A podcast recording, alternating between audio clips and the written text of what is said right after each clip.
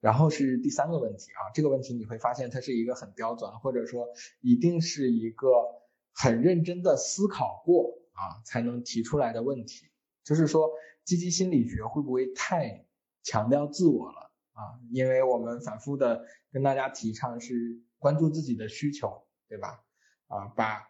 让自己获得积极体验啊这样的一些事情放在重要的位置，那这样会不会显得有点自私呢？啊，首先我不否认这一点啊，尤其是从开营仪式开始到每天的练习，其实我们非常想要跟大家传达的一个理念就是，把你自己的需求啊放在一个最重要的位置啊，大家可能也能够感觉到积极心理学的练习非常强调这一点啊，对自己需求、对自己目标的关注啊，所以会有这样的一个疑问，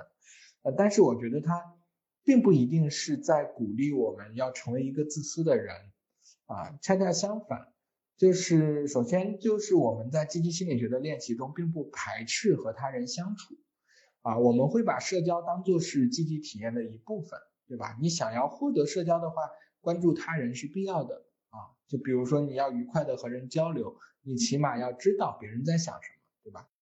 而且很多积极的感受。是只能通过和他人的交往才能体验的更深刻的啊，比如说爱，对吧？就是只有我们能够跟他人有了深入的交往，才能够体验到这样一种积极的感受。所以说，我们并不排斥与人相处。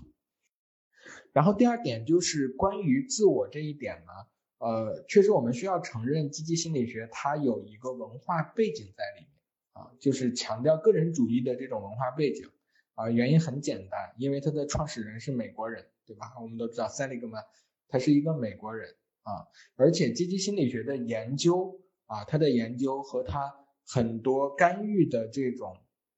实践，都是在西方背景下啊，以这样的一些人群为主体去获得的啊，所以说它里面呢肯定会啊包含这样的一些文化价值上的一个倾向。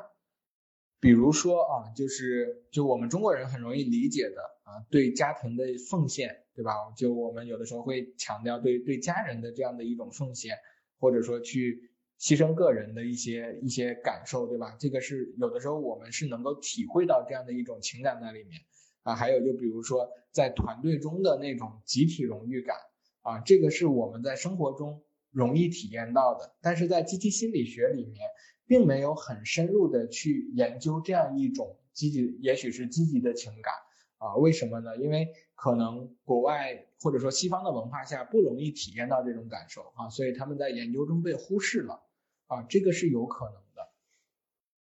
所以你可以去这样理解，当然积极心理学也进行了一些跨文化的整合和探索啊，但是它能做到的可能是给所有文化下的这种积极品质。或者说，我们积极的感受去取一个最大的公约数，啊，因为每个文化它在社会价值层面关注的东西是不一样的，对吧？比如说，有的文化关注的是公正，有的文化关注的是那种呃仁慈啊，对吧？就是他关注的这种，有的文化关注的是奉献，对吧？他关注的在社会层面关注的东西不一样，但是有一点在所有文化中都是共通的，那就是自我在积极情感中有着非常重要的位置。啊，那你如果取一个最大公约数出来，嗯，它很容易的就把所有的这种练习的焦点放在了自我身上，这是第二点，从文化和研究层面会有这样的影响。然后第三点呢，是非常需要澄清的一点，就是对于自我需求的关注并不是自私啊，为什么呢？因为自我需要的满足是我们做其他所有事情的前提。啊，你可以把它理解为那个一啊，有了这个一之后，你下你后面才能跟很多零，对吧？啊，如果只有那些零的话，没有这个一，什么都不是。为什么要这样说呢？因为你是你行动的发起人，对吧？你是最终做决定的那个，所以说你应该是最重要的那个。啊，你可以想象一下，当你非常的疲惫，或者说得不到休息啊。需求没有被满足，同时又在从事着很繁重的任务啊！我们想象这样一种极端的情况下，当你处在这种极端的状况下，需求完全没有被满足的情况下，你对别人和对其他事情的态度或者说关注会是什么样的。我不排除极少数人在这种情况下还能够做到心平气和的去对待别人，但是我相信对绝大多数人来说，当你自己的需求没有被满足的时候，你是不耐烦的，你是不愿意去关注别人的感受的，或者说你会对别人的请求视而不见，这非常好理解，因为人就是这样被设计的。啊，当然，在一些极端的情况下，有人能够做到自我牺牲，但是在没那么极端的情况下，啊，在我们每个人每天日常的生活中，在这个大多数时候会发生的事情中，人只有先安顿好自己，才有精力去顾及别人。这也是呃我想大家来到暂停实验室去进行练习的一个目的，对吧？我们来到这这个地方去参加这样的练习，一定是因为啊，我发现。我需要先把自己安顿好，因为我已经没有精力去处理很多很复杂的事情了，啊，这是我们来到这里的一个原因。所以说，起码在这个地方关注自己的需求是最重要的一件事情。你会发现在暂停的练习，我们设计的这些练习，不管是正念还是书写的练习，基本上都以对自我的这种觉察、接纳以及有效行动为主。啊啊，并没有专门的去处理我们和他人的这种关系，啊，但是反而是很多在人际关系中有困扰的小伙伴，在练习的过程中发现，啊，我生活中的很多这种问题解决了，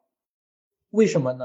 因为你先把自己捋顺了，然后这个时候呢，你就能够分出更多的精力去处理那些更复杂的问题了，啊，所以说。呃，很多时候这些问题并不是因为我们自私，而恰恰是因为我们分配给自己的那部分关注实在是太少了，啊，你一直在压榨自己，然后导致你自己丧失了活力，然后导致你什么事情都做不了，这个是问题的一个症结，啊，所以说在这种情况下，关注自己是非常非常重要的一件事。